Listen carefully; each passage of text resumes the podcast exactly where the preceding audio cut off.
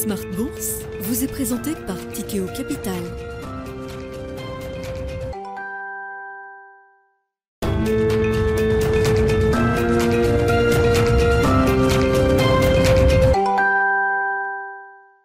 C'est reparti pour Smart Bourse, votre double dose quotidienne de marché en direct sur Bismart. Chaque jour à la mi-journée, 12h30, 13h. Et en fin d'après-midi, la grande édition pendant une heure à partir de 17h, rediffusée à 20h sur Bismart TV.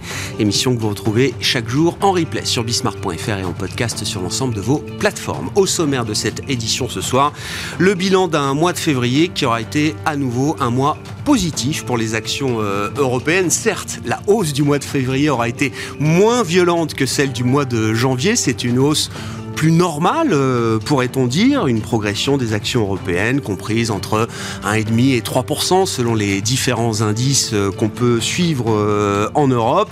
L'Europe qui continue de surperformer le reste du monde boursier depuis plusieurs mois maintenant, avec des indices européens comme le CAC 40 qui se sont même permis d'afficher de nouveaux records historiques au cours de ce mois de février. Un mois qui a été un peu plus compliqué sur le plan des marchés obligataires, puisqu'il faut mettre cette résistance des actions européenne face à une correction obligataire qui a repris après la détente sur les taux qu'on avait pu observer au mois de janvier. Les taux n'ont cessé de se renforcer tout au long du mois de février en Europe notamment avec des investisseurs qui ont réévalué et anticipé un peu mieux peut-être le schéma de politique monétaire euh, devant nous, c'est-à-dire l'idée que les taux resteront plus élevés pour plus longtemps, le schéma higher for longer qui est désormais intégré par les marchés obligataires et on a vu euh, à ce titre des taux longs en Europe, des taux cœur allemands ou français battre de nouveaux records dans ce cycle avec un 10 ans allemand à 2,70% désormais, un 10 ans français qui a dépassé les 3,10%. Pour autant, encore une fois, malgré cette remontée des taux, ces taux sous tension, les actions européennes auront résisté jusqu'à présent à ce mouvement. Évidemment, nous euh, reviendrons sur cette séquence avec nos invités de Planète Marché dans un instant. Et puis, euh, dans le dernier quart d'heure, le quart d'heure thématique, nous parlerons matières premières, comment euh, exploiter le thème des matières premières à travers les marchés actions. Et c'est Sébastien Lagarde, directeur général d'Alpha Jet Fair Investors, qui sera avec nous en plateau à partir de 17h45 pour évoquer cette stratégie matières premières.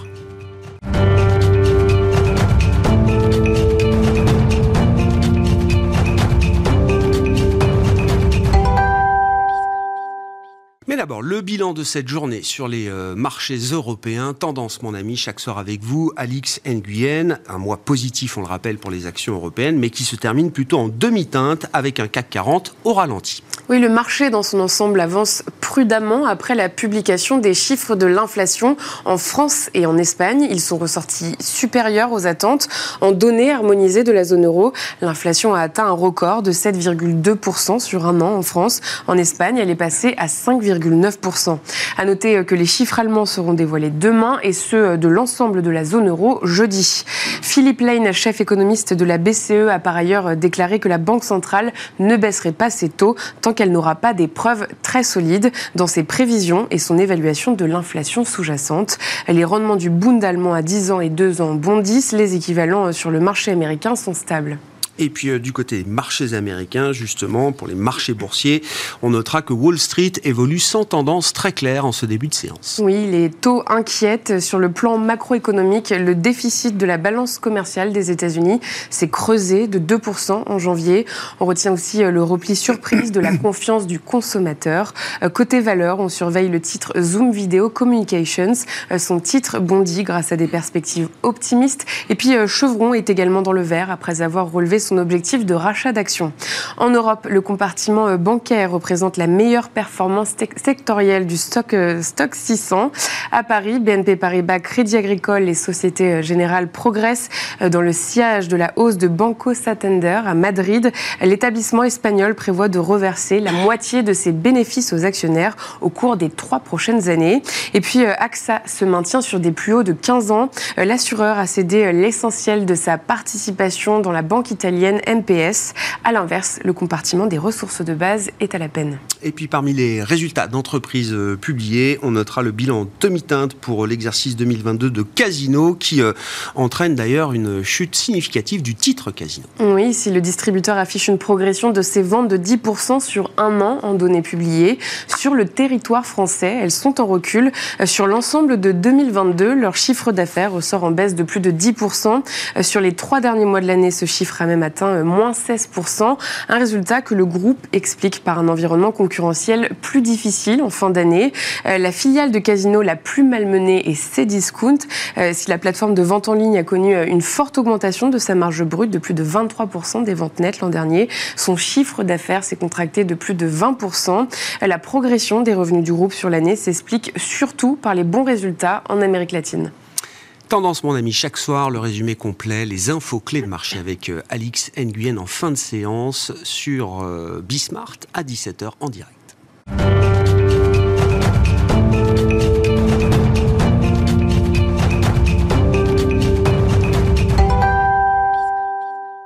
Trois invités avec nous chaque soir pour décrypter les mouvements de la planète marché. Léa Dauphas est avec nous ce soir, chef économiste de TAC Economics. Bonsoir Léa. Bonsoir Grégoire. Merci d'être là. Merci à Virginie Robert de nous accompagner également. Bonsoir Virginie. Bonsoir Grégoire. Présidente de Constance Associée et Jean-Jacques Friedman avec nous également en plateau. Bonsoir Jean-Jacques. Bonsoir Grégoire. Ravi de vous retrouver. Vous êtes directeur des investissements de Vega IM. Donc, le sujet, c'est l'Europe. Pourquoi est-ce que l'Europe est devenue le nouveau sweet spot boursier des euh, investisseurs euh, globaux euh, Jean-Jacques, je, je reprends la séquence depuis le début de l'année. Donc, on a vu euh, des taux se détendre un peu au cours du mois de janvier et des actions européennes exploser à la hausse, plus 10% quasiment, Mm. c'était la perf euh, mensuelle du, du mois de janvier. Mois de février, schéma différent pour les taux, puisqu'on a une remontée continue des euh, taux euh, cœur, notamment Mm. euh, en Europe, jusqu'à franchir de nouveaux sommets pour les taux allemands, les taux français. Les actions européennes non seulement résistent, mais vont afficher une petite progression quand même Mm. sur ce mois de février. Et certains indices, comme le CAC 40, se sont même permis de battre, il y a une dizaine de jours, des records historiques. Oui. Stupéfiant. C'est un peu la surprise, ça, parce que c'est vrai que si on nous avait dit que les, avec la hausse des taux d'intérêt, le marché résisterait si bien, on aurait été surpris et on aurait pensé à une phase de consolidation. D'autant plus, ce qui était étonnant, c'est qu'il y a quelques semaines, on n'était pas les seuls, mais on avait vraiment l'idée que euh, on croyait plus pour une fois à ce que disaient les banques centrales que euh, ce que jouait le marché. Et ce qui est étonnant, c'est qu'en Europe, tout du moins, quand je euh, rencontrais des stratégistes, tout le monde était un peu dans ce sens-là, en disant non mais euh, ça va durer plus longtemps. C'est-à-dire qu'on ne croit pas à un scénario où les taux rebaisseraient au, au- au S2. Et on s'est dit, il va y avoir l'intégration par les marchés de ce scénario, et ça va sans doute aider à la consolidation des marchés. Et ça n'a pas été le cas. Ce qui est assez étonnant, je pense, c'est euh, parce qu'il y a l'argument euh, qu'on sert depuis un bout de temps, qu'on avait utilisé d'ailleurs aussi, qui est du style les gens sont sous-pondérés sur les actions, il y a des liquidités, etc. C'est partiellement vrai, mais si ça avait été si vrai que ça, les performances auraient été meilleures l'année dernière. Parce que s'il y avait des liquidités l'année dernière, à moins que les gens se soient coupés complètement au plus bas, L'année dernière, les performances n'ont pas été euh, faramineuses. toujours arriver, Donc, comment même chez les meilleurs, hein. quand le marché est baissé, là, les gens, soi-disant, étaient exposés, et quand le marché remonte, là, ils couraient un peu après. Donc, il y a peut-être des flux euh, en provenance des États-Unis, etc. Mais c'est vrai que c'est un peu la surprise. D'ailleurs, c'est peut-être le seul argument, parce que naturellement, quand on atteignait, puisque nous, on avait l'idée finalement que euh, on avait en gros, si on prend le CAC 6000, 6007 et que le nouveau range était 6007, 7004, et quand on se rapprochait de ces niveaux, très naturellement, on vend. Mais euh, je pense qu'au contraire de quand on était bas, où là, il y avait vraiment un sentiment extrêmement noir et on peut prendre le contre-pied, là, c'est vrai qu'à notre tour, maintenant qu'on a un peu écrété, on recherche plutôt des niveaux d'entrée. Et je pense que quand on a vendu plutôt un peu les actions, etc., on a envie d'aller un peu dans des, peut-être dans des fonds diversifiés, justement, en disant que sur l'obligataire, bah, on peut avoir plutôt... euh, le, le chiffre de janvier était peut-être le dernier chiffre sur lequel il pouvait y avoir comme ça ces, ces incertitudes-là. Dès février, finalement, on aura un effet de base, au moins pour les matières premières, extrêmement euh, favorable. Oui, pour l'inflation euh, du mois de mars, vous voulez dire pour la sur, Là, voilà, ce qui se tombera en mars de février à février, bien, quand on comparera un prix du pétrole à 80 par rapport à Ouais, 130, et l'aspect peut-être psychologique peut jouer. On sait qu'on va avoir finalement une contribution négative de ce chiffre d'inflation. Après, ce qu'il va y avoir, c'est que le cœur inflation, on devrait avoir notamment une inflation globale qui passe en dessous. Donc ce cœur de l'inflation reste un sujet, mais au moins il pouvait y avoir l'aspect psychologique oui, favorable. Mais ce qui est marquant, euh, Jean-Jacques, c'est qu'il y a bien un marché qui a tenu compte du discours des banques centrales. C'est le marché obligataire. Il ne price plus de baisse de taux euh, ni aux États-Unis ni en Europe euh, cette année. Les marchés obligataires intègrent le schéma higher for longer.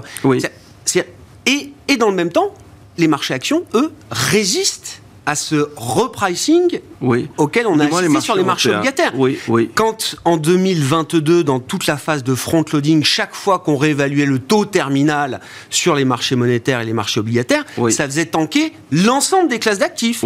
Là, le sujet semble être circonscrit à ceux qui sont les premiers concernés, qui sont les obligataires. Oui, oui on peut trouver les arguments, mais je les trouve a posteriori. Mais j'aurais pas pu les anticiper. C'est ça qui est intéressant. C'est-à-dire qu'on avait une idée de monter des taux, pas autant. On avait idée au moins que euh, le scénario justement comme quoi euh, euh, bah, il y allait avoir un petit peu plus de hausse de taux. D'ailleurs l'échange l'avait joué aussi avec un euro qui également s'était apprécié. Donc il y avait l'idée finalement que, que la BCE était en retard et que la hausse des taux se ferait plus tardivement.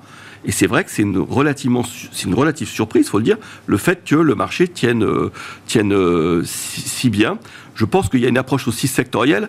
Après, alors on l'a tellement dit de fois, le rattrapage de la zone euro, parce que quand on remonte 10 ou 15 ans en arrière, il y a de telles différences de performance sectorielle, de telles différences de valorisation intrasecteur qui en partie se méritent, parce que ce n'est pas du tout la même histoire euh, sur euh, l'économie et, l'industrie les services euh, américains, mais ça tombe maintenant, et le paradoxe, c'est que ça tombe au moment où le conflit dans notre pays, en zone euro, au moment où, voilà, donc c'est un peu étonnant peut-être que l'appréciation quand même du change, avec l'idée malgré tout que le risque paraît asymétrique sur le dollar, c'est-à-dire qu'on voit bien qu'on a une première poussée, on reconcile un peu, je pense qu'il y a beaucoup de gens vers un 0,3 qui vont rejouer de nouveau une dévaluation du dollar, une mhm. appréciation de l'euro, donc peut-être que c'est ça qui favorise ces flux vers le, vers, le, vers le marché européen. Puis un simple point de vue sectoriel, c'est vrai que dans les secteurs purement croissance, on va aller chercher aux États-Unis ou aux émergents, contre les secteurs plus traditionnels, on joue un peu l'Europe euh, en cette matière-là. Donc nous, l'idée, c'est, on a écrit un peu, on aurait bien voulu que ça construise pour que la hausse soit un peu plus saine, mais je ne pense pas que le marché est fini, et pourtant on avait bien joué le mouvement depuis longtemps, et malgré tout, ce n'est qu'une pause qui me semble être le cas, parce qu'il n'y a pas encore un sentiment euphorique dans le marché cette hausse n'est pas aimée, il n'y a pas un sentiment euphorique. Et je pense que euh, voilà, des gens vont peut-être rentrer, alors peut-être moins au travers d'actions, mais à travers peut-être des fonds diversifiés, des fonds perf absolus, des choses comme ça, mmh. qui ont quand même un, delta action qui, qui, qui, permettent de capter quand même, de, rester exposé au marché et, et, qui permet finalement d'avoir euh, ce, ce, ce, dernier mouvement-là. Mais vous voyez bien, il n'y a plus de volume, etc. Dans un monde idéal, on aimerait bien que le marché retrace euh, de quelques ah pourcents et qu'on se repositionne. Voilà. Ah Je ne sais pas si ça arrivera. Bah si, la semaine dernière, on a baissé de La semaine dernière, voilà, mais voilà. Et la semaine dernière, on s'est dit, tiens, mardi, mercredi, on va peut-être acheter. Mais voilà, trop tard. avant de sortir la boule de cristal, euh, Léa, est-ce qu'on peut... Non mais si, bah, non mais j'aime bien quand même qu'on explique ce qui s'est passé. Euh, est-ce qu'il y a, euh, de manière pertinente, de la substance macro à mettre derrière ce rallye action européen, derrière cette surperformance boursière de l'Europe, sur quelques mois, quelques trimestres si je veux être provocateur, même depuis le point bas de mars 2020, le CAC 40 met 20 points au Nasdaq. Voilà, j'ai refait encore le calcul euh, tout à l'heure. Ça fait quasiment trois ans que ça dure. Il y, a, alors, il, y a, deux éléments qui sont importants à très court terme, la partie taux et la partie Europe. Euh, sur la partie taux, euh, c'est exactement ce que vous mentionniez sur on a exactement les mêmes phases qu'on a connues successivement en 2022, un repricing du marché par rapport aux anticipations des banques centrales, des taux qui avaient trop ajusté et qui remontent. Là aujourd'hui, euh, nos modèles indiquent qu'on est proche des valeurs d'équilibre sur les taux de 10 ans US et sur les taux de 10 ans allemands. Il y a encore un peu de marge, on est autour de 3 sur les taux de 10 ans allemands, plutôt autour de 4 sur les taux de 10 ans US, mais les mouvements qu'on avait connus en décembre et janvier étaient probablement trop bas et il y a une revalorisation à faire. Donc ce qui se passe sur le marché obligataire aujourd'hui est en fait plutôt logique avec de la macro. Les marchés réintègrent un discours des banques centrales qui devient probablement plus clair et qui va encore être une phase très volatile sur les marchés obligataires sur le premier semestre parce que le marché n'a pas encore en tête le scénario d'inflation. Euh, l'inflation est très volatile, on va le voir au cours des prochains mois et surtout il va y avoir une persistance de l'inflation, pas de retour à 4, donc des, mouvements encore qui vont rester très volatiles, on est plutôt proche des points. Ça c'est le premier point sur la partie taux. Sur la partie Europe, je pense qu'aujourd'hui, ce qui est clair, c'est qu'on a pas de visibilité sur les scénarios européens. On a enlevé les scénarios du pire, de crise énergétique, de guerre en Ukraine, et on a enlevé tous les scénarios adverses. Euh, de, l'ensemble des probabilités de scénarios qu'on pouvait mettre. Mm. Donc, dans ce, dans ce scénario-là, tous les scénarios adverses étant partis, on a plusieurs types de scénarios, les no landing, les soft landing, les recession et tout ce qu'on veut. La vérité, c'est qu'aujourd'hui, on a très peu de visibilité sur ce qui va se passer parce qu'encore une fois, on a très peu de visibilité sur l'inflation.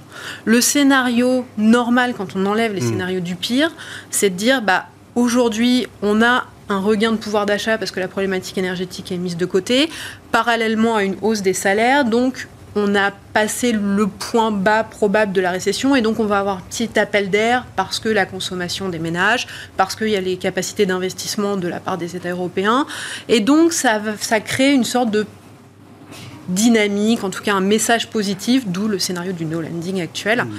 qui met je pense, beaucoup de, côté tous les scénarios adverses, qui sont une inflation qui est persistante, un discours des banques centrales qui n'est pas clair, euh, des problématiques de resserrement des politiques monétaires qui se voient sur les conditions de crédit et qui vont impacter, un risque géopolitique, tout ça, tout ça, tout ça. On a tellement brassé le pire l'année dernière que ça fait du bien d'avoir cet appel d'air et que ça fait du bien d'enlever ces scénarios-là. Pour autant, euh, on n'est pas sur un scénario qui est très clair et on a besoin de beaucoup plus de visibilité qu'on aura au cours des prochains mois. Mais en tout cas, il y a une sorte de, On évince le scénario du pire et donc ce rebond aujourd'hui, il est normal. Quand on enlève tous les effets, il y a encore des nouvelles positives et un scénario qui peut se tenir sur la zone euro, en tout cas sur les prochains mois. Sur la, la thématique désinflationniste en Europe, c'est vrai que les premières euh, estimations d'inflation février euh, pour, euh, on a eu Belgique, France, Espagne, ça mm. ça va pas dans le bon sens. Est-ce qu'à ce stade c'est normal? Est-ce que c'est un simple décalage par rapport au phénomène américain qu'on a pu constater quand même sur plusieurs mois qui semble peut-être marquer un, un coup d'arrêt là aussi depuis le début de l'année, mais qui a quand même permis avoir plusieurs mois successifs de désinflation, plus rapide même que ce qu'on imagine. Hum.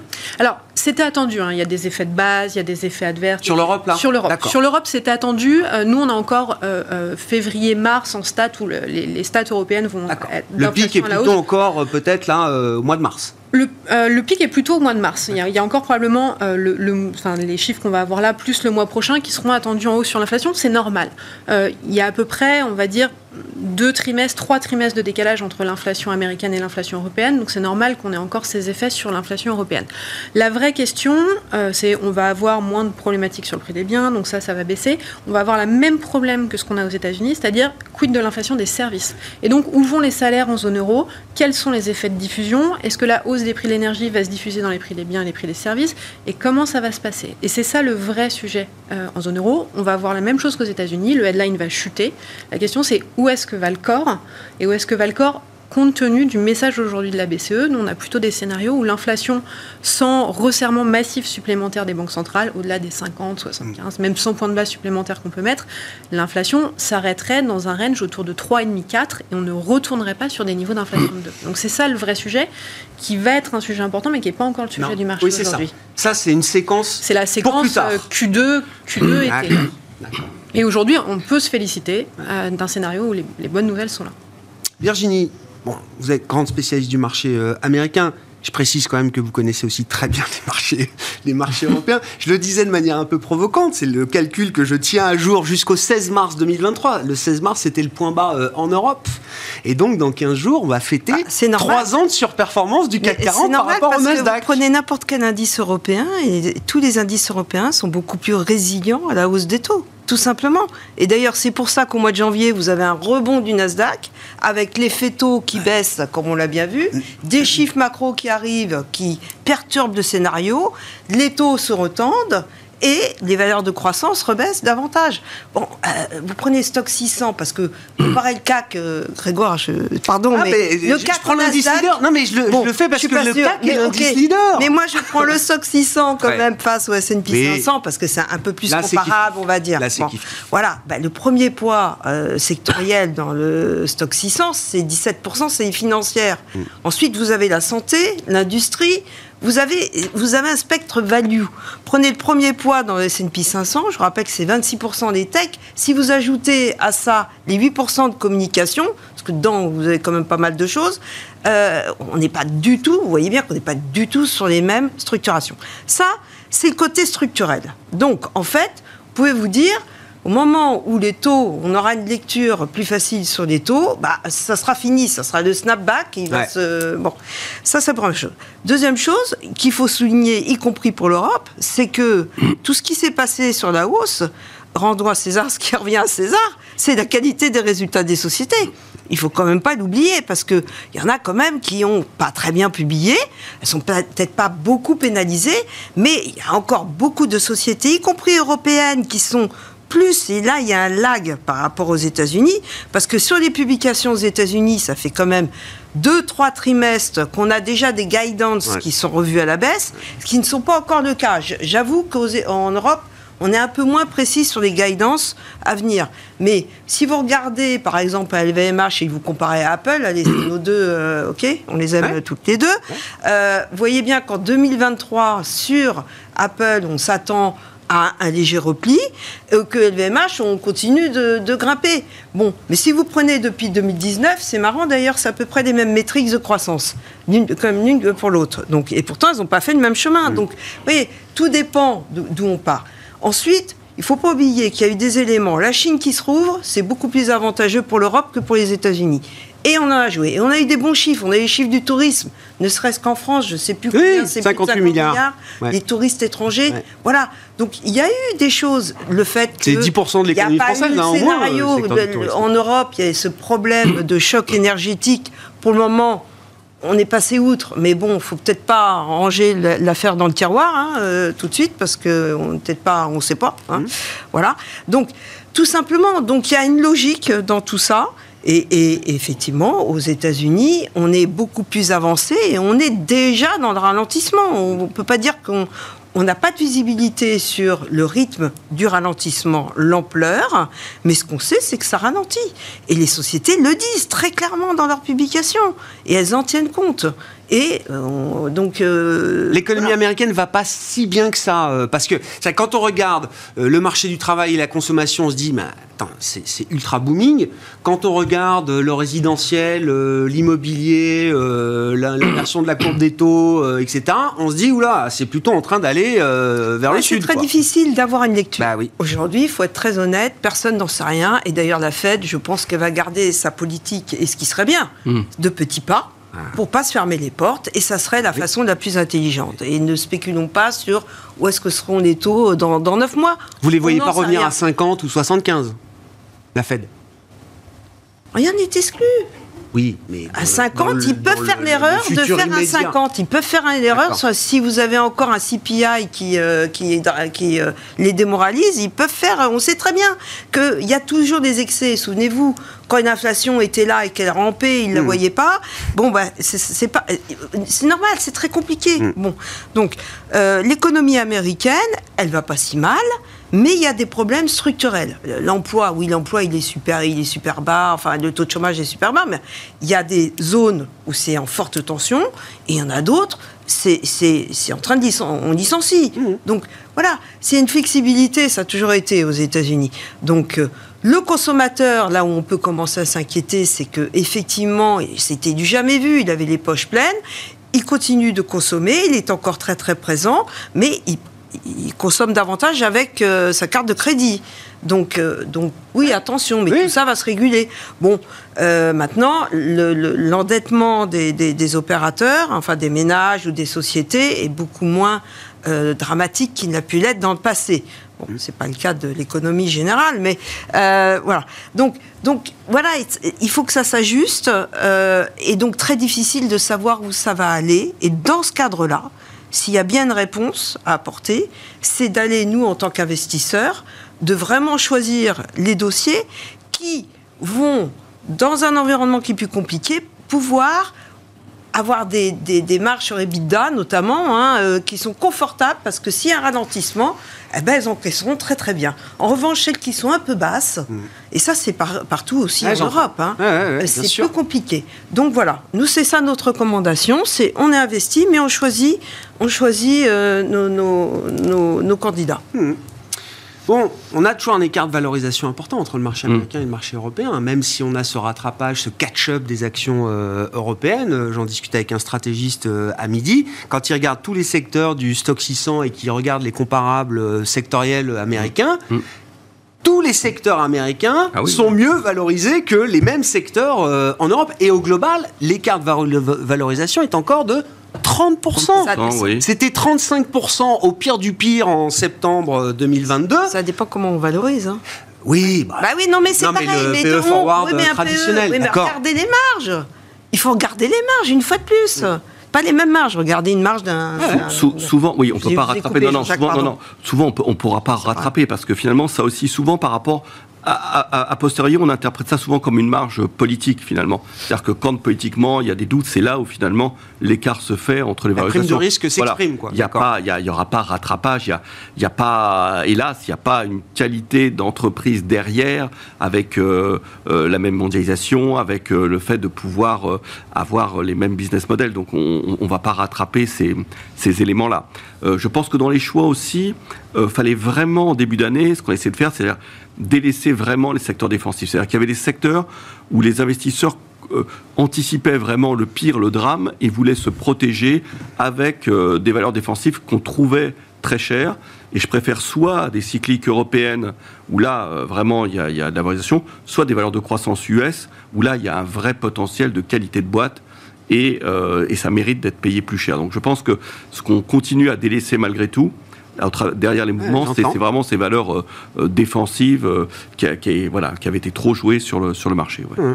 Sur le, le- la réouverture chinoise, effectivement, alors qu'il y a un, point euh, structurant de la hausse des actions européennes, oui, euh, Oui. Jean-Jacques? Non, sur la réouverture chinoise, on voit bien que là aussi, euh, euh, on se forgeait beaucoup de choses par rapport au pétrole qui n'arrive pas, et on voit bien que c'est pas les mêmes types de relance qu'on avait connus euh, historiquement, et que ça place plus peut-être par, par le consommateur chinois que, alors même l'idée. Nous aussi, c'était un élément supplémentaire pour jouer l'Europe par rapport au fait que le- le- l'Europe exporte davantage vers la Chine. Mais on voit bien que c'est un type de relance différent et que ça reste peut-être un peu plus euh, euh, interne Chine que, que ce qu'on pouvait anticiper il y a, quelques semaines. Là aussi, euh, Léa, est-ce qu'on peut mettre un peu de substance macro derrière l'idée de la reprise de la consommation en Chine, liée à la réouverture sanitaire violente, brutale, hein, qui, a eu lieu dans le pays? Parce que là aussi, le marché va toujours très vite. En tout cas, il anticipe tout de suite la fin de l'histoire. Les valeurs des casinos à Macao ont déjà plus que doublé. Le luxe est déjà revenu en Europe à ses niveaux euh, historiques. On n'a pas attendu de vérifier que le consommateur chinois allait refaire la queue euh, sur les Champs-Élysées ou revenir dans les casinos de Macao pour que le marché anticipe déjà euh, les conséquences de tout ça. Mais ça mérite quand même d'être validé euh, Alors, dans- dans les jour après jour. Alors, il y, a- il y a plus. Alors, le, le marché a en tête que la Chine serait le seul pays au monde qui ne connaîtrait pas plusieurs vagues de Covid. C'est déjà le premier point. On, on raisonne aujourd'hui sur un scénario où la Chine rouvrirait sans vagues supplémentaires et ce serait le seul pays au monde qui connaîtra ça.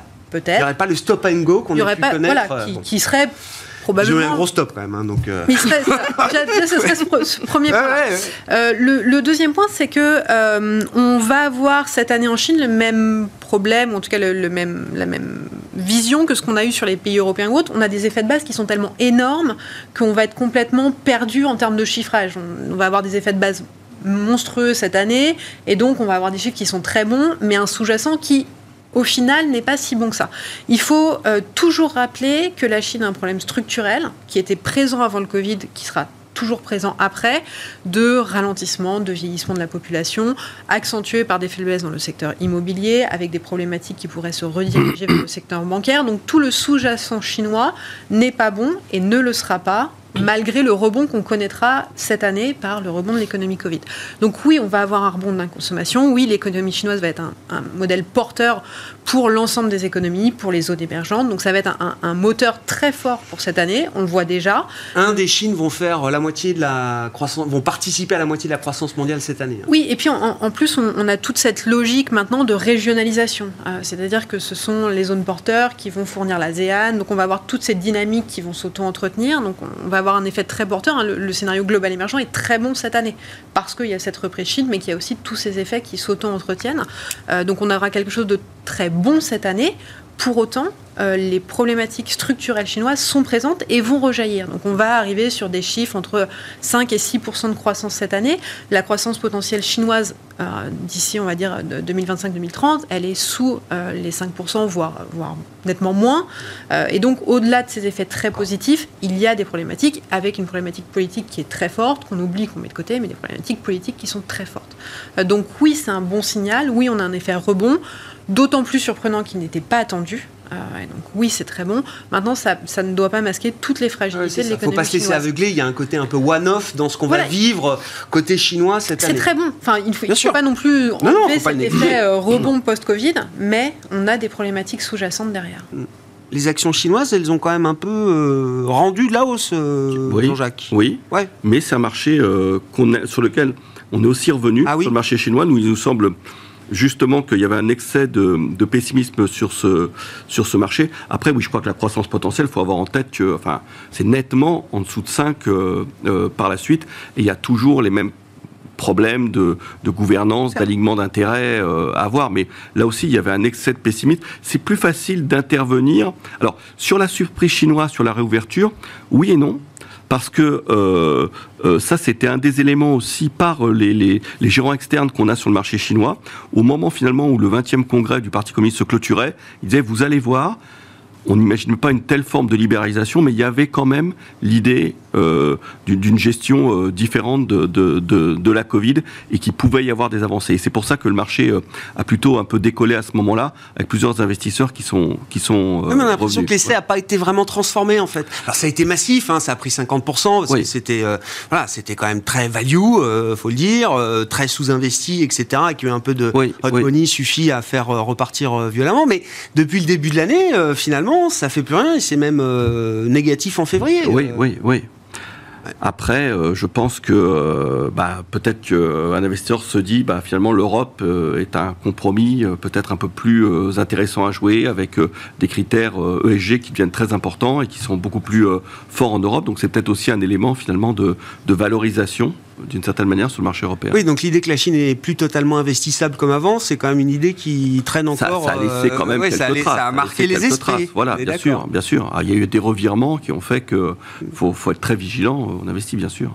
Bon, assemblée euh, générale du peuple euh, à partir de ce week-end en Chine. C'est ça? Donc on verra bien. Là aussi, il y aura encore des, des, des guidances économiques qui seront livrées par le pouvoir politique chinois à partir de ce week-end dans une logique de stock picking, je reviens vers vous, euh, Virginie, sur ce marché euh, américain. Donc vous disiez marge d'EBITDA, donc ça c'est la clé. Euh, c'est une des clés. Ah non mais oui, oui, non mais, du, Coup, du coup ça veut dire où est-ce qu'on trouve des idées intéressantes? Quel type d'entreprises ont la capacité à préserver ou à amortir peut-être un choc, un choc sur les marges? Plus que d'autres On les connaît, hein c'est toujours les mêmes. Ah oui. Ben oui, non. Alors, il faut avoir un portefeuille diversifié. Donc, tout, c'est toujours ce qu'on a maintenu, hein, évidemment. Euh, mais c'est, on, nous, on, était, on avait commencé à revenir, en fait, sur des, des, titres, des sociétés qui ont été largement pénalisées euh, l'année passée. Donc, on est revenu tranquillement, hein, petit à petit. Euh, il y a même des, titres sur lesquels on a déjà pris des plus-values. Hein. Le rebond de Netflix qui a fait quand même, qui a doublé hein, depuis son point bas de juin 2022. Euh, voilà, il y a des choses comme ça. Donc, euh, parce que le marché est excessif hein, dans, les deux sens, il hein, faut bien le comprendre. Donc, il euh, faut essayer de naviguer. Voilà. Après, nous, effectivement, c'est la qualité, c'est les avantages compétitifs. De toute façon, c'est ça. Et c'est la possibilité pour l'entreprise de continuer de gagner des parts de marché et même justement, dans un scénario de crise, c'est peut-être euh, parfois même une opportunité. Donc, euh, où est-ce que, comment on construit le portefeuille? Ben, C'est ça, c'est euh, différentes sociétés, la qualité, la visibilité, de, la résilience sur de la récurrence du chiffre d'affaires, de la résilience sur les marges, parce que vous allez voir, là, les, on, rentre, nous on est rentré déjà aux États-Unis dans la compression des marges.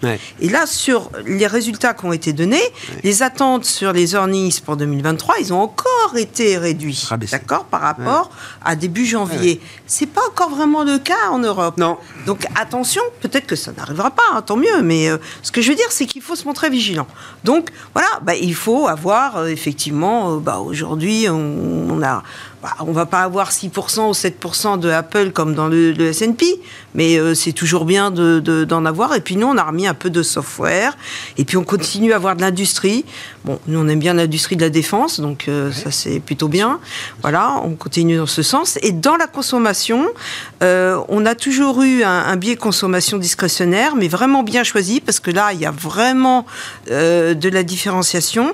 Et sur les staples, enfin les, les consommations de base, euh, on se pose la question, elles ont, elles ont été, elles ont reculé. Mais attention, il faut bien choisir. Vous avez vu un Walmart. C'était cher, hein, la dernière cher. fois. Le Coca, euh, c'était le même PE que des valeurs de la tech. Euh... Absolument. Donc il faut être un peu prudent parce que là, le discours de Walmart, dans sa publication ouais. la semaine passée, ah ben là, non, on peut plus passer des hausses de prix. Non, bah, Target, hein, là, ils font là, des discounts Les aussi, industriels, hein, pour... là, oui. il faut vous calmer parce que ouais. sinon, on, défé- on des références. Enfin, on connaît ce débat, on l'a en France également.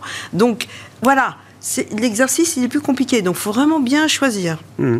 Ouais, mais dans la tech, euh, oui, les, les, grands noms de la tech américaine, euh, on retombe toujours sur les mêmes. Il n'y a pas de, non, y a pas de révolution euh, de ce point de ah, vue-là. Bah, si, si, il y a bien sûr, il y a dans, dans, la cybersécurité, vous avez de quoi faire. Hein, vous avez au moins euh, 20 sociétés différentes, hein, donc euh, vous pouvez faire votre, votre différenciation. Et puis, euh, et puis évidemment, il y a toujours les grosses qui sont là. Mais bon, euh, le match Microsoft-Google, je trouve que c'est pas un match. Euh, c'est beaucoup trop tôt. Enfin, je veux dire, et puis tout le monde, en, les gros en profiteront parce que le chat GPT, c'est, enfin, l'intelligence artificielle, on sait bien, il faut avoir de la data, il faut en avoir beaucoup et depuis longtemps. Sinon, ça sert à rien. Vous n'allez rien fait produire. Et donc, euh, qui est-ce qu'il y en a Voilà. Donc, dans la service à la santé, dans les medtech, il y, a des choses, hein, il y a des choses qui avaient reculé aussi. Donc, euh, il y, a vraiment de quoi faire. On n'est pas obligé d'être concentré sur les, sur les GAFA. Je ne sais plus quel CEO américain a eu cette, cette phrase là il y a, y a, quelques jours. Euh, ChatGPT euh, va être le moment iPhone de l'intelligence artificielle. J'ai trouvé ça assez. Non, mais c'est-à-dire que c'est pas. Euh, ils vont pas inventer l'intelligence oui, oui. artificielle, mais l'usage grand public, oui, euh, démocratisé, ah, euh, que a... l'iPhone a apporté, des sûr. outils qu'on connaissait déjà. Internet, Apple n'a pas inventé Internet et euh, n'a pas inventé le smartphone en tant que tel, mais il a quand même inventé l'outil qui permet. Et que là, il n'y a pas vraiment. C'est pas pareil. Ah, là, non, je dirais pas ça. Moi, je vois plus à l'image de, de la blockchain qui est, qui, qui est, un passage pour pouvoir déployer beaucoup d'applications. Et, et c'est ça, ChatGPT, enfin l'intelligence artificielle, le machine learning, on était déjà dedans. Et effectivement qu'il va y avoir des tas d'applications. Et, et, mais attention, parce qu'il y aura peut-être des choses qui seront plus régulées. D'ailleurs, il faut que... Oui, mais c'est le moment où l'usage se démocratise. Mais est plus réservé les... aux macroéconomistes oui, ou aux oui, modélisateurs. euh, C'est une interface. Oui. A, en fait, ChatGPT, c'est des modèles BERT qu'on utilise depuis des années. On oui, c'est ça. Ouvert une ça. Euh. On a ouvert une interface pour que n'importe qui puisse être data scientist, et c'est une révolution. C'est, oui. C'est, Mais comment vous monétisez Quelle sera attention parce qu'il va falloir réguler également là, parce qu'on va, on va, on va se retrouver encore dans des sujets. Euh, remarquez, c'est bien, ça déplace pas les Contrairement à l'iPhone, il n'y a pas forcément l'objet, il n'y a pas le produit, mais il y a quand même un usage non, mais bien sûr. qui n'était pas permis pour un public aussi large euh, jusqu'à Bien présent. sûr, mais qu'est-ce qu'on en fait après et on ne s'est pas garanti à 100%. Vous voyez non. ce que je veux dire Donc euh, il, faut, il faut cerner quand même le, le, le sujet. Mais oui, bien sûr, c'est Mais j'ai trouvé que c'était un parallèle intéressant euh... intuitivement. Mais je trouve que ça permet de comprendre. Il besoin de coder pour faire de l'IA. Ouais, c'est ça. C'est incroyable. Non, nous, on le voit dans notre quotidien, code, dans notre bien. manière de travailler. On utilise des modèles d'IA purs. Aujourd'hui, ça démocratise, ça ouvre la recherche vers une vitesse folle. Euh, sur les derniers mois, on est allé aussi vite que sur les dernières années. Tout le monde en parle. Euh, et, et, ça va être une, une manière de, de, de, mettre ça sur le tapis et que tout le monde s'en empare. Il faut, après, voilà, il y, y, a beaucoup de sujets euh, d'éthique, enfin, il y a beaucoup de sujets qui vont arriver sur le tapis. Mais si c'est fait de la bonne manière, ça va être une révolution pour que tout le monde y ait accès. C'est un moment grand public. Ça, normalement, oui, il faut que les gens s'en emparent. Il ne faut pas en avoir peur, au contraire. Mm. Bon, c'est intéressant quand même, je trouve, comme thématique. Ah oui, oui. Ah bah, de toute mais... façon, on est lancé dedans. Oui, oui bien sûr. Euh... Mais... Bah oui. Ça explose aux yeux du, du grand public. Bon, euh, un mot quand même des, de stratégie d'investissement chez vous, euh, chez Vega IM, euh, Jean-Jacques. Bah. Ouais, ouais, Qu'est-ce qu'on garde comme position par rapport aux tendances là, qu'on vient de décrire Qu'est-ce qu'on a envie de rééquilibrer peut-être? Vous voyez, nous qui sommes plutôt gérant croissance à la base, hein, on le répète souvent, euh, et qui sommes sur les valeurs justement du tech, du etc. On a rentré euh, cette année des valeurs qu'on n'avait pas depuis très longtemps, presque qu'on n'a jamais eues. des Stellantis, des Renault, euh, des Tracker Bank, enfin beaucoup de choses comme ça. Donc c'est vraiment le mouvement qu'on avait envie de, de, jouer cette année et je pense pas qu'il est euh, fini. Et ce qu'on va compléter, je pense, c'est euh, justement par rapport au taux d'intérêt sur lequel on va compléter revenir sans doute surpondérer sur la partie obligataire. On avait fait aussi du crédit. Je pense que le souverain traditionnel, on arrive sur des niveaux de taux où voilà, le, on voit bien qu'il y a de la volatilité, mais que le risque paraît quand même asymétrique. Peut-être une des raisons aussi pourquoi le marché s'est précipité. Alors, on avait, nous, l'idée, et, on décale parce qu'il se construit davantage, qu'on pouvait démarrer très très fort l'année et que l'année serait peut-être faite en mars et qu'après c'est fini. Quoi. Il y avait un peu ce sentiment-là. Et justement, si on reprend le parallèle de l'inflation, l'idée que c'était très facile d'avoir une inflation qui passe de 10 à 4, aux États-Unis, mais qu'ensuite ça va être plus compliqué avec peut-être des petites résurgences. Quoi. Et donc c'était l'idée, bon bah allons vite, précipitons-nous, et après ça sera peut-être plus euh, jouons la partie compliqué. facile. Voilà, jouons la partie facile. Le reste, euh, voilà, ça sera plus compliqué parce que euh, l'inflation, si on la décompose entre les biens, entre l'énergie et entre les services, alors on voit bien que dans les services il y a l'amélioration des loyers parce qu'avec les taux d'intérêt plus élevés qu'on a eu, on devrait avoir une baisse de l'immobilier puis des loyers, mais la partie salaire et notamment aux États-Unis, elle reste extrêmement euh, forte. Il y a un vrai changement euh, euh, sur la partie salaire. Et ça, ça empêche, comme vous disiez, de revenir bah, à des niveaux de 2%. Mais est-ce que la Fed se battra pour revenir à un niveau qui n'est pas possible? Voilà, c'est la question. Qu'est-ce qui se passera quand on sera à 4% et que voilà. tout le monde s'apercevra qu'on ne peut pas faire mieux très bien comme ça. Il y, a, deux réponses. Euh, la première, c'est euh, compte tenu euh, des niveaux de dette, compte tenu de l'incertitude, est-ce que la Fed va aller monter les taux à des niveaux de 7 ou 8, quitte à provoquer un crack compte tenu des niveaux de survalorisation très forts? Euh, c'est un sujet. Nous, on prend plutôt le parti que euh, la Fed ne jouera pas l'overkill et ira chercher des messages de transformation de cibles euh, autour d'une cible, autour de trois, pourquoi pas. Que cette année va être un exercice compliqué, comme ce qu'on connaît depuis les deux dernières années, en termes de communication de banque centrale, où ils vont devoir être assez malins pour montrer que 4 est un problème, euh, mais que c'est pas un problème qui va nécessiter un overkill, c'est un mm. problème qui va nécessiter un changement de cible et tout le contexte global de transformation, euh, euh, changement structurel de l'économie peut être la, clé pour amener ce sujet-là. Euh, maintenant, ça va être très compliqué, ça va être très volatile euh, sur, les marchés, sur les marchés obligataires ou autres, et que ça se fait quand même dans un environnement macro qui va être compliqué justement pour cette histoire d'inflation. Si on arrive en milieu d'année en disant on a une inflation qui est autour de 4, euh, et comme aux États-Unis, des salaires autour de 4-5, ça va. par contre, si on a une inflation qui est nettement plus élevée avec des salaires en dessous, est-ce qu'on ne va pas se faire de nouveau ces cycles, ces problématiques de pouvoir d'achat ou autre? La vraie question qu'on a aujourd'hui, au-delà des questions soft landing, je, je, je vous rejoins totalement, l'économie américaine décélère. Et c'est très clair, au-delà de la volatilité qu'on a au mois le mois dans les données, les économies décélèrent. Ça se voit. On ne va pas sur des, scénarios de récession forte, mais les économies décélèrent. Maintenant, c'est est-ce qu'elles décélèrent Et puis on a un effet rebond euh, au second semestre que price aujourd'hui le marché, ou est-ce qu'elles décélèrent? Par contre, en seconde partie d'année, on a un problème parce qu'on a encore une inflation qui est mm-hmm. persistante, voire qui mm-hmm. remonte avec les problématiques énergétiques. Mm. Et c'est quel est le scénario sur le second semestre? Et ça, on ne l'a pas et on ne le voit pas mm.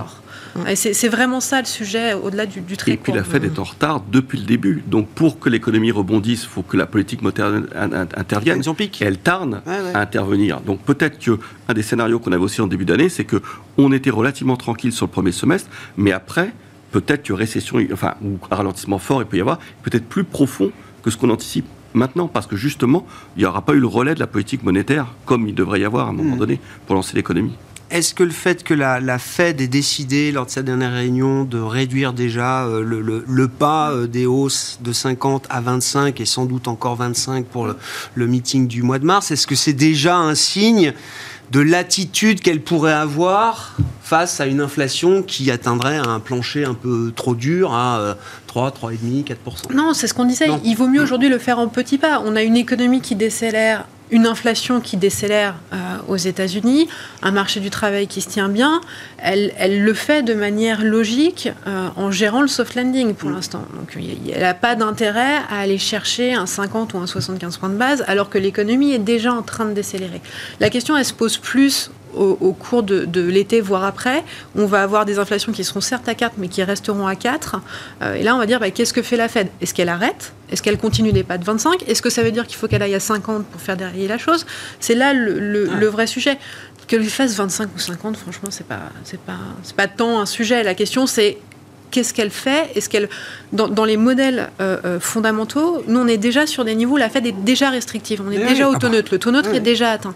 Euh, et donc tout ce qui est au-dessus est déjà restrictif et va peser sur l'économie, sachant que l'effet de politique monétaire commence à être visible seulement aux États-Unis. Donc elle a plutôt intérêt à faire du 25 et à être data dependent et à voir la manière dont l'économie atterrit, en espérant que l'atterrissage soit un soft landing. Il sera temps ensuite de soit modifier le message, soit d'aller plus loin si on a un, de nouveau un choc d'inflation, mais pour l'instant elle est plutôt en ligne. Un mot, un mot de, de, l'IRA américain. Est-ce que ça représente pour vous euh, un, comment dire, des ressources et un, nouveau champ d'investissement euh, sur le marché boursier américain, euh, Virginie? Non, mais je pense que c'est une tendance qui se, qu'on va vivre. Enfin, sur, c'est du long terme. Je veux dire, c'est le repli sur soi et, et le voilà, il faut produire chez soi, il faut vendre chez soi, il faut privilégier. C'est pas simplement les États-Unis. Bon, évidemment, les États-Unis s'imposent toujours et ils font un peu plus de bruit et, ça agace fortement. C'est normal. Euh, mais ça, moi, je pense qu'on est rentré dans ce, dans ce chemin, euh, quelles que soient les économies développées. Mm. Pas s'attendre à ne. Oh, ce serait pas la fin de la mondialisation, bien évidemment. Mais non, mais ça veut dire des flux de capitaux beaucoup plus dirigés quand même. Tout à fait, tout à fait. Donc ça, oui, bien sûr qu'il faut le prendre en compte, parce que ça veut dire aussi que dans le système de production, dans les chaînes de production, il y aura. Euh, je parle toujours de cette gourmandise qu'on a sur les marges. Euh, voilà, il ne faut pas non plus euh, tomber dans ce, dans ce dogme d'avoir. voilà même que pour l'inflation, je pense qu'on est dans ce dogme des 2%. Euh, c'est beaucoup plus ce couple inflation-croissance qui est intéressant à considérer. Bien sûr. Comment on optimise une, inflation la croissance nominale. mais avec une bonne croissance, on sait très bien. c'est voilà. Donc oui, ça, on est sur une tendance, je pense, long terme, ce sujet-là. Merci à vous trois. Merci d'avoir été les invités de Planète Marché ce soir. Virginie Robert, présidente de Constance Associée. Léa Dauphas, chef économiste de TAC Economics. Et Jean-Jacques Friedman, directeur des investissements de Vega IM, nous accompagnent en plateau.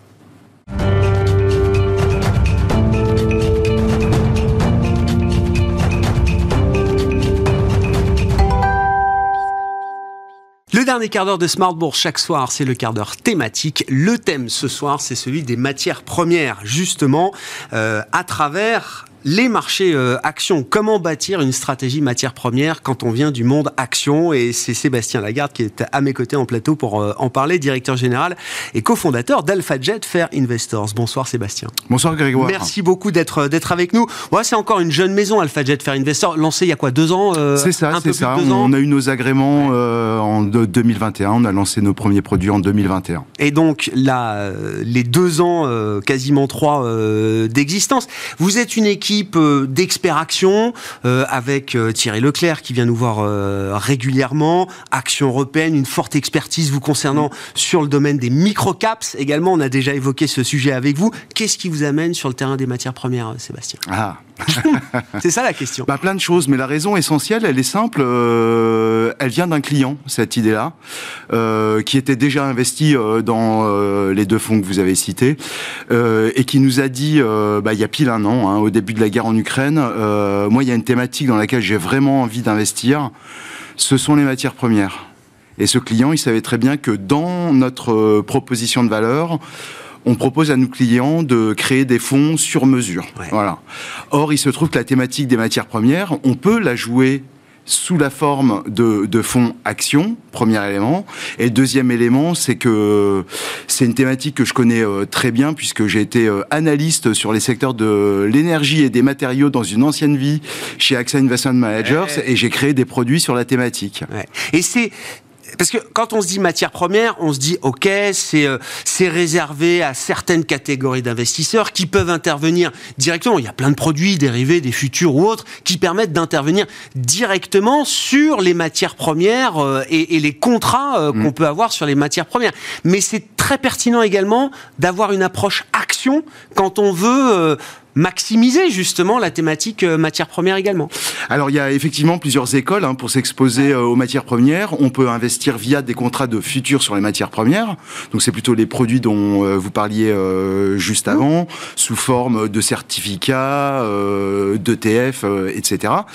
Premier élément, c'est qu'il n'y a pas des euh, futurs sur toutes les matières premières. Donc on s'exclut de certaines thématiques qui peuvent être euh, très porteuses, euh, difficiles d'investir en direct sur l'uranium par exemple ou euh, sur le lithium. Donc c'est un des éléments. Le deuxième élément, on l'a dit, quand euh, on utilise ces produits-là, on n'achète pas la matière première elle-même.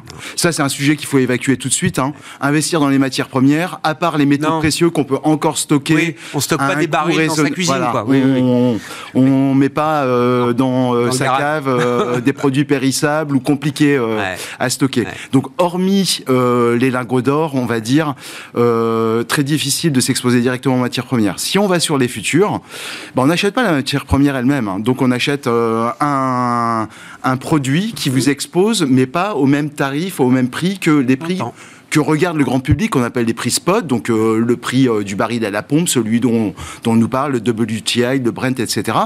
Quand on achète un futur, bah, euh, le prix, c'est pas le prix spot. Et, et, euh, typiquement, quand on prévoit euh, des pénuries dans le futur et qu'on a des marchés qu'on qu'on appelle en configuration de compte en go, donc où les prix futurs sont plus élevés que les prix spot, eh bien, si vous investissez dans ce prix futur, vous payez beaucoup plus cher que le prix euh, actuel, et donc il faut que les prix spot s'apprécient beaucoup dans le temps pour que vous commenciez à gagner d'argent. En plus, les cours peuvent se déformer au cours du temps. Voilà. Dernier élément, c'est que ces produits-là et euh, les prix spot comme les prix de futur sont extrêmement volatiles. hein. Je, do- je redonne juste un exemple. Le prix du baril qui a euh, longtemps évolué après la crise de 2008 aux alentours, on va dire, de 60-70 dollars, qui s'est effondré avec un phénomène inédit qu'on n'avait jamais vu avec un prix négatif au début de la pandémie euh, de Covid en 2020. Euh, les producteurs payaient les consommateurs 20 à 30 dollars le baril pour qu'ils évacuent la production dont ils ne savaient plus quoi faire. Guerre en Ukraine, le prix du baril qui est passé à 120, il redescend à 70 aujourd'hui. Bref, c'est extrêmement volatile. Ouais. À côté de ça, vous avez une autre façon donc d'investir sur les matières premières. Ce sont les sociétés cotées qui sont impliquées dans dans toute la chaîne de production des matières premières. Pas que les producteurs eux-mêmes, pas que les Total, etc. Euh, Trop on simple, parle oui, toujours, enfin, voilà. On parle toujours hein, de la ruée vers l'or et de ceux qui sont enrichis à l'époque, des fabricants, des fabricants ou De des vendeurs de, pelles et de pioches. Donc typiquement, être Ouais, investi j'entends. Sur euh, l'énergie, à certains moments, c'est plus intéressant de le jouer via des sociétés parapétrolières, à certains moments directement par les producteurs. Mais donc, avec ces sociétés cotées, vous avez des objets financiers quand même moins volatiles, qui vous exposent bien sur le long terme au prix des matières premières. Quand on regarde hein, sur euh, 30 ans, les indices de sociétés cotées sur les matières premières font quasiment aussi bien que l'évolution en nominal Oui, des prix spot, alors que les euh, indices euh, futurs qu'on connaît, euh, comme les S&P, GSCI, etc., sont très en deçà. Donc la, meilleure solution, Ah ouais. certainement, pour investir, sauf à avoir une vue tactique euh, avec un horizon très court, euh, c'est quand même une des meilleures façons de s'exposer aux matières premières. Bon, comment vous avez euh, circonscrit justement le, le sujet? Les, les matières premières, est-ce que c'est toute matière première? Euh, Est-ce que vous avez exclu certaines catégories de matières premières, en tout cas de Mm. thèmes de matières premières et de ressources naturelles? Et euh, concrètement, effectivement, euh, voilà comment comment la stratégie se décline, Mm? la stratégie action se décline sur ce thème des matières premières. Alors pour nous, les matières premières, donc ce sont via les, les acteurs qui s'intéressent à toute la chaîne de production de l'énergie, on vient d'en parler, de tous les métaux, qu'ils soient industriels ou précieux. Alors, euh, soit dit en passant, hein, aujourd'hui, euh, les seuls euh, producteurs euh, de matières premières qui ne suivent pas du tout l'évolution de leurs sous-jacents matières premières, Ouais. c'est les sociétés orifères. Le cours de l'or, c'est quand même plutôt envolé et Mm. tient très très bien sur les 12 derniers mois. Les producteurs, les sociétés orifères, elles souffrent d'une hausse très très forte de leur coût Ouais. principal qui est l'énergie. Voilà, donc on oublie euh, un petit peu l'or, mais tous les métaux industriels. On regarde également euh, dans, dans le monde agricole, il y a beaucoup d'acteurs spécialisés, alors essentiellement des producteurs euh, d'engrais, de machinisme agricole, mais il y a aussi quelques vecteurs pour jouer certaines matières premières agricoles en direct. Et alors nous, notre fonds, il s'appelle pas euh, matières premières, hein, il s'appelle AlphaJet Natural Resources. Eh oui, c'est ça, Donc on parle ressources plus naturelles. de ressources Oui, naturelles. oui, bien sûr. Et donc on ajoute. On ajoute dans les thématiques de matières premières qu'on vient de citer l'eau. Alors l'eau, ça a un avantage quand même dans cet univers qui est bien volatile, c'est que dans certaines configurations de marché, ça peut un petit peu stabiliser la volatilité des portefeuilles. Et alors après, vous demandiez s'il y, a- s'il y avait des euh, secteurs qu'on avait évités. Euh, donc nous, on essaye de s'exposer à toutes les matières premières. Après, euh, bon, quand on a lancé le fonds, on s'est quand même posé de grosses questions. hein. Euh, on a fait la demande d'un client, mais c'est une thématique qu'on qu'on- qu'on prenait comme porteuse quand même pour les années à venir pour plein plein de raisons. La démographie, euh, euh, l'électrification du parc automobile qui va faire consommer autant de métaux industriels que ce qu'on a consommé depuis la révolution industrielle dans les 30 prochaines années. Donc il y a beaucoup beaucoup d'éléments pour investir sur le- les matières premières, mais c'est pas politiquement correct. On va dire aujourd'hui, c'est pas dans l'air du temps, dans toutes les problématiques Etc. Donc on s'est posé beaucoup de questions. Et nous, on a choisi, on a pris le parti de faire un fonds exposé aux matières premières, mais de le faire proprement. C'est-à-dire qu'on applique à ce fonds-là, évidemment, la politique euh, ESG De la maison de la maison qu'on applique à tous nos fonds. Donc, nous- notamment, ça nous conduit à ne jamais être exposé aux sociétés qui produisent du charbon, aux sociétés qui produisent du tabac, aux sociétés qui produisent de l'huile de palme, aux sociétés qui sont jugées comme très controversées. Je donne juste un exemple. Valais, gros producteur, un des plus gros producteurs mondiaux de cuivre, qui a eu un, un barrage qui s'est effondré il y a quelques années, euh, des milliers de morts euh, et des problèmes euh, apparemment perdurent. Donc c'est une société qui est flaguée rouge Ouais. d'un point de vue controverse. On en fera, maximum. on peut pas Bien en sûr, faire euh, d'un point de vue ESG. Et puis euh, des sociétés qui sont référencées comme nuisant à la biodiversité. La perception va évoluer sur cette question de l'ESG. Mais forcément, vous avez ce client qui est venu vous euh, chercher. Vous assumez le fait que, alors, il y a la, la ligne de conduite ESG maison de la maison AlphaJet Fair Investor, mais vous assumez parfaitement que ce fonds, il doit être article 6. Il n'a pas Hmm. vocation à être euh, euh, article 9, évidemment, ni même article 8. Bah évidemment, mais- une escroquerie intellectuelle. Oui, mais ce que je veux dire, c'est que il y, a, il y a quand même l'idée d'un signal faible qu'il y a quelque chose qui est en train d'évoluer. Il y a eu beaucoup Mm. de commentaires faits sur cette réglementation SFDR, etc. Mais on comprend bien aujourd'hui Bah, que le mass market, c'est tout le monde est article 8 et que ça n'a plus Mm. aucun sens.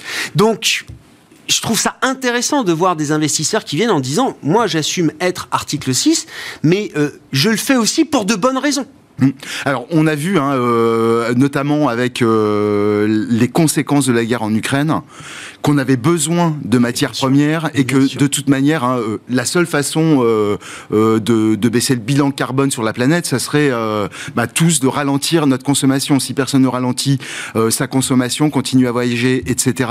L'expansion démographique fait que, de toute manière, tous les ans, on a besoin de plus de ressources énergétiques, etc., etc.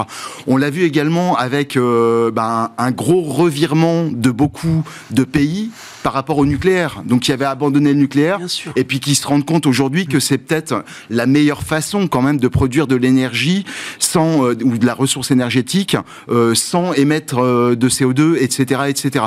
Donc il y a beaucoup de choses qui se mettent en place. Alors il y a des débats hein, par rapport à, à l'environnemental et l'ESG, tout ce qu'on regarde dans le microcosme financier, mais on voit beaucoup de sociétés euh, comme Total, etc., hein, qui investissent fortement justement pour euh, changer leur euh, leur profil de, de produits et donc ce qu'on appelle le scope 3, donc les émissions totales qui seront générées par ce qu'ils peuvent vendre à leurs clients. Mhm. Non, mais le fait qu'il y ait un client et d'autres qui viennent vous trouver pour ce genre de stratégie, ça montre bien que dans votre industrie, quand on regarde le marché final, les marchés finaux, le client final, euh, il y a quelque chose qui évolue. Bah, il y a quelque chose. Alors, il faut pas oublier que c'est quand même une partie euh, qui a toujours existé dans la cote. hein. C'est toujours entre 5 et 10 euh, des euh, grandes places mondiales.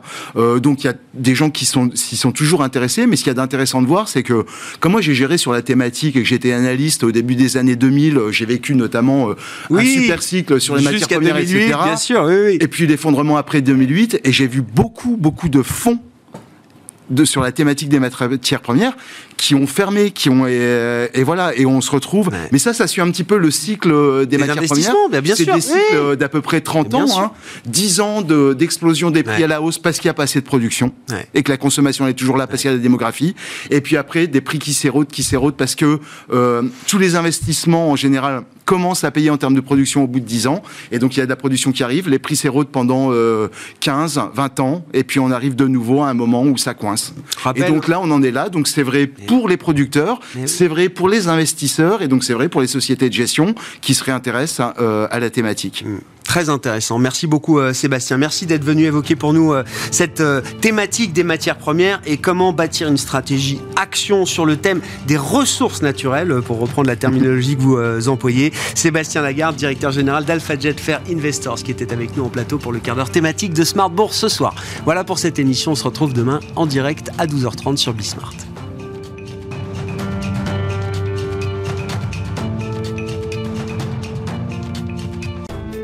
Smart Bourse vous a été présenté par Tikeo Capital.